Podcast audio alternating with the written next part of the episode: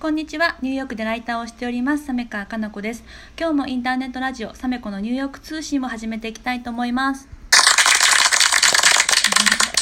はい、今回も引き続きスペシャルゲストをお呼びしております。作曲家でピアニストでありかつ音楽プロデューサーの宮島みぎわさんです。みぎわさんよろしくお願いします。お願いします。で今回は2回目のね配信なんですけども、はい。前回の放送ではみぎわさんが憧れのあのババンガードジャズオーケストラのあのライブを聞いて、うんうん。でそのと演奏者の方たちと会って、うん。でえその方々がまだ日本にツアーにしばらく行っていないということで、うん。彼らを日本に連れてきてそういったイベントを企画できたらいいなっていうことを決意したっていう,、うんうんいうところまで伺ったんですけれども、はい。今日はその続きのお話をうん。聞かせていただきたいと思ってます。はい。はい。えっと、これ本当に私の人生の転機で、うん。この後すごい勢いで1年に1個ぐらいずつガラガラガラガラってすごい人生の転機が起こっていって、で結局私ニューヨークに来て自分のアルバムを去年出したわけですけど2018年に、うん。そこまですごい勢いで10年ぐらいの間、うん。話がつながっていくんですよ、はい、うん、だからその話をどんどんしていこうと思うんですけど、まず最初だからその私にとって重要だったのは日本の人たちにこのオーケストラをお見せするっていうのがすごい必要だなって感じたのね。うん。だから自分のためにやりたかったっていうよりは日本の社会の中でジャズ教育も必要だしこの人たちの演奏を見ることによっていろいろこういろんなものが変わる人っていうのが人生が変わる人っていうのがたくさんいるはずだから連れていかなきゃいけないこれを私のミッションにしようっていうのを2008年の2月に決意したわけですよ。うん、でそこからまず一番最初に頑張ったのが、えっと、1年半で2009年のまでの間にうん。1年半ぐらいの間に英語をまずビジネスレベルまで持っていったっていうのをうん。かなり勉強頑張ってやりました、それすごいですよね。そうなのね。1年半でだって私たちってね、うん。中学校からずっと英語勉強してて、うん。うん。なかなか話せないのにそれを1年半でうん。全く話せなかった状態からビジネス英語を話せるレベルまでいったってことですもんね。うん、そうですね。なんかそのうん一応受験英語はね、うん。受験で使ったからあのできたけど、うん。話が全くできなかった。のそれを喋れるようにするっていうのを、うん。まあ、また機会があったらちょっと喋りますけど、うん。ちょっとインプットその情報用を頭に入れるっていうのと、うん。アウトプットだから人と話してうん。実際にそれを使うっていうのと、うん。あの分けながら勉強してうん。で大体1年半ぐらいで喋れるようにちゃんとなったんだけども。うん。で、えっとなんでそうしたかったかっていうとやっぱりツアーを日本に持っていくために喋れる必要があったからそれをややったわけなのね。うん。であと日本に帰ってから実際100人ぐらいの人に会いに行ってどうやったらあの外国人のジャズオーケストラのツアーって実現できますかみたいなのを勉強していて、うん。教えていただいて。そしたらその中で、えっと、ほん本当に100人ぐらいお会いしてほとんどの人から無理ですって言われたんですけど、あの2009年の12月にでも実現しちゃったんですよ実はそのツアーが。すごい、2008年の2月に出会って2009年の12月に実現しちゃったから結構短期だと思うんですけど、うん。これが、えっと、ブルーノートジャパンさんがそれをやってくださってあのブルーノート東京っていうね、また。うん。うん青山にあるあそこのお店で4日間のツアーが実現することになるんですけどここからが結構すごくて2009年の12月にまず日本ツアーをやりました。4日間8公演ありました、うん。それがブルーノート史上最も満満員人が入りすぎてうん。もう大変。うん常連の人ですら入りたいって言っても申し訳ないんですけど今日だけはもう本当に入れなくてって言われるぐらい人が入っちゃって楽屋の椅子を椅子を持ってきて会場に並べなきゃいけなくなったっていうぐらいうん。もう椅子もな足りなくなってみたいな大満席になってうん。大盛り上がりで大成功で終わると。でうん。それを経てその、えっと、バンガルジャズオーケストラから正式に、えっと、右はうちのチームに入ってほしいっていうふうに言っていただいて実はこの最初の時は私ボランティアで全部やってあそうなんで持すか。ち出しで、うん、持ち出しで打ち合わせがあったらニューヨークに自分で東京から来て。ううん。んっていうのもやったりして全部自分のお金多分ね200万円ぐらい自自腹で多分最初出してる、うん、結構な出費。これが労力もね。そうそうそう。そうそうですその間仕事してないからね。フリーランスだから。そうそうそうそう。でだけどだから出費して自分で来てみたいにして、まあ、最初のツアーを実現させて、でだけど2009年12月がそういうことですごい成功しちゃって、うん。で2010年にももう一度日本に行こうってなって今度はビルボードライブさんというところでコンサートするんですけまどたすごい有名な。うんそう素敵な会場で。でビルボードさんで、えっと、2010年にやった時にワークショップも実施してそれが後々ずっと続くいいワークショップになるんだけどうん夢が叶ってね、私がやりたかった。で2010年のツアーを実はあまりにもその前の年が素晴らしかったから録音しようってことになってこれを収録するんです。レコーディングしたんです。2010年の秋のツアー。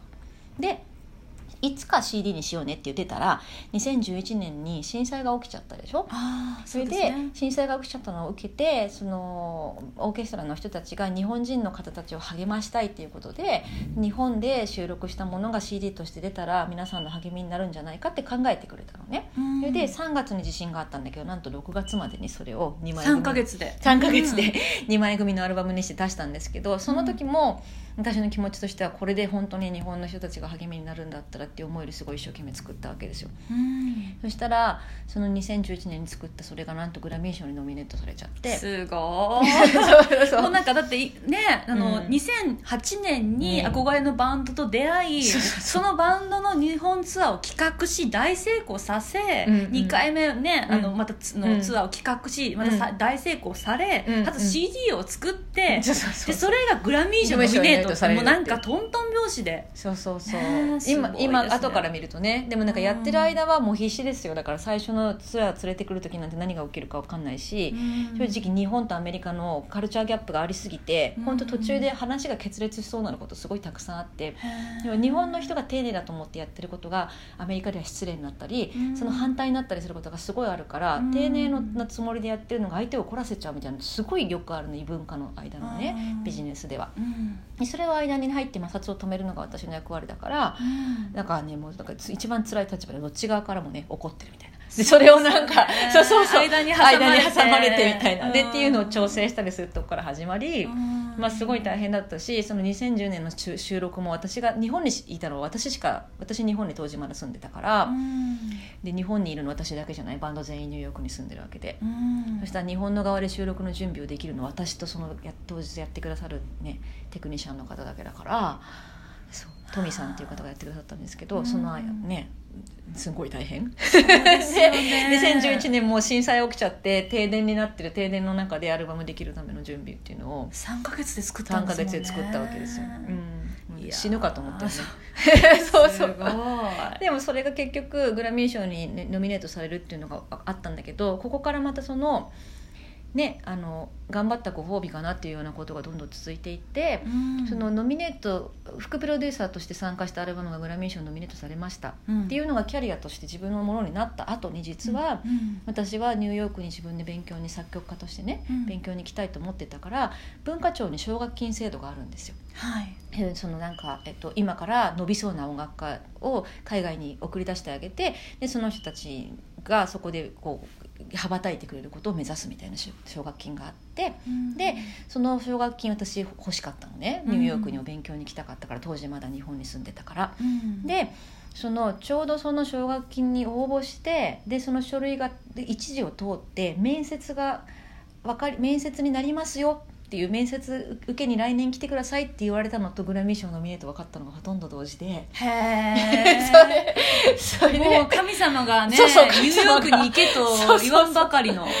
タイミングがね素晴らしいですね。そうなんです。それでおかげさまでその文化庁のその面接一時通ったのの面接を受けに1月に行った時にあの審査員の面接官の方たちと、うん。あなたどうして音大も行かれてないのにこんななんかグラミー賞ノミネートするぐらいのうん。活躍を今もうなさってるんですかみたいな話に、うん。審査員の方たちが聞いてくださってそうですもともと教育だって大学時代は 上智の教育学上智の教育学科だから。そうそうそう。ですよ。全然畑違いですもんね。そうそうそう。でそういう人がやっぱ面接に来るまでのは珍しいよ、うん。書類で落ちなかったわけだから、うん。それで珍しかったらしくて聞いてくださってでその時に「いや実は私これこれこうであまりにも毎日通ってたからその時あまりにも毎日号泣してて変だったからみんなに話しかけられたんです」みたいな話をしたらバーって皆さん笑ってくれて。う。ん。そ れでで雰囲気が和んでそこからすっごい話盛り上がっちゃって、うん。最終的にその面接官のその審査委員長みたいな方が「皆さんそろそろお時間よろしいですかね?」って止めるまでうん。雑談が盛り上がっちゃうぐらい、そその面接が盛り上がってそしたらやっぱりいただけたんですよその後。うんそうなんうんだうんうん。すごい。そうそう。で結局その奨学金をいただいて、うん。2012年にの9月にニューヨークに引っ越してくるんです、うん。でそこから初めて今までずっとお仕事をしながら片手間っていうかは、ね、でしか音楽勉強することができず、うん。でプロフェッショナルのミュージシャンになってからも仕事しながらじゃないと勉強できないから、うん。もう音楽の勉強のためだけに自分の人生をかけるなんて一回もやったことなかったのね。なるほど。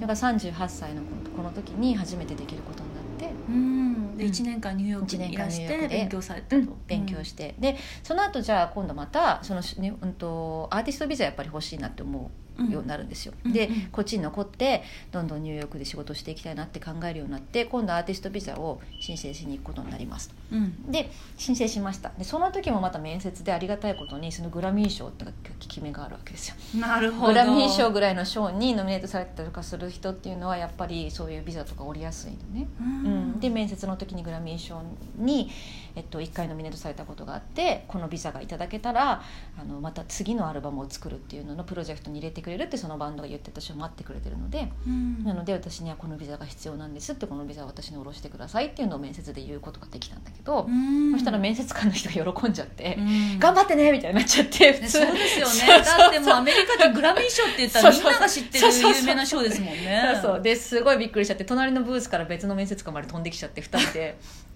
頑張ってね!」みたいに言ってくれちゃって全然雰囲気が変わってしまってで普通は厳しいってされてるのがそうやって楽しい雰囲気で終わってみたいに、うん無事ビザも取得できて。そうビザも取得できてでその後無事その2枚目の契約されてたバンガールジャズオーケストラのアルバムも出て、うん。でそれが出ることになってまたノミネートされてそれがグラミー賞にも2う回目のグラミー賞二回目ノミネーされて。トすごいそう。で実はその2枚目のアルバムで一緒に仕事をした世界的に有名な録音エンジニアそのレコーディングを仕切る役割をやってくれるテクニシャンの方が、その後私のあの2017年にレコーディングして18年にリリースしたアルバムを結局手がけてくれることにもなったりして、もうすごいですね。全ての出来事が点と点がつながって一歩一歩夢に近づいていってるっていう、うん。